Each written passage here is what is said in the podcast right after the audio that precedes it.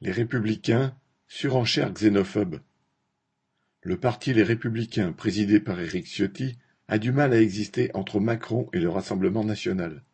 Pour tenter d'y remédier, il a choisi de faire parler de lui en déposant un projet de loi sur l'immigration qui en rajoute encore sur celui annoncé par Darmanin. L'exercice est certes difficile, tant le ministre de l'Intérieur de Macron a déjà bien pavé le terrain en matière de xénophobie. Les leaders des Républicains reprennent d'ailleurs les principales dispositions annoncées par Darmanin, visant à faciliter les expulsions et à rendre plus difficile l'obtention de titres de séjour. Mais, pour se distinguer, ils veulent aller plus loin. Ils demandent ainsi ni plus ni moins une modification de la Constitution afin de permettre la tenue d'un référendum sur la politique migratoire et la possibilité de déroger aux accords internationaux.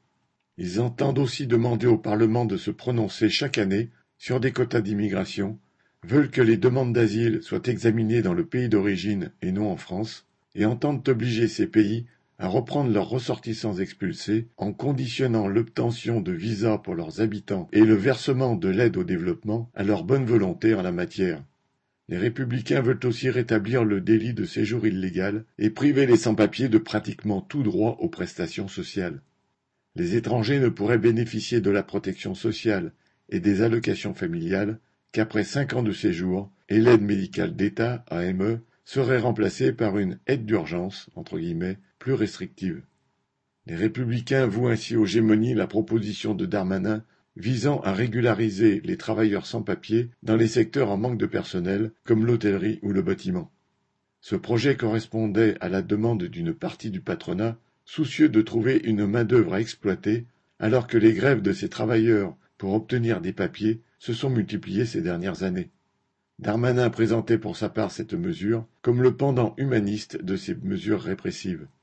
Les républicains la qualifient quant à eux de pompe aspirante, entre guillemets, destinée à attirer toujours plus de migrants.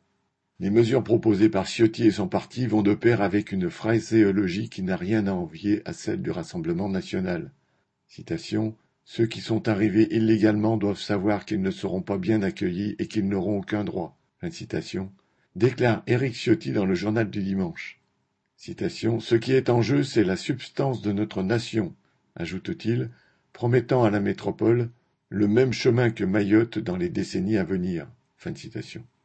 Ciotti, Macron, Darmanin, Le Pen, Bardella font la course à qui sera le plus xénophobe. Tous espèrent attirer les voix des électeurs en détournant le mécontentement qu'ils éprouvent face à une vie rendue de plus en plus difficile par les capitalistes et les gouvernants. C'est un piège pour la classe ouvrière, à laquelle celle-ci doit répondre par le vieux mot d'ordre du mouvement ouvrier Prolétaires de tout pays, unissons-nous. Daniel Mesclap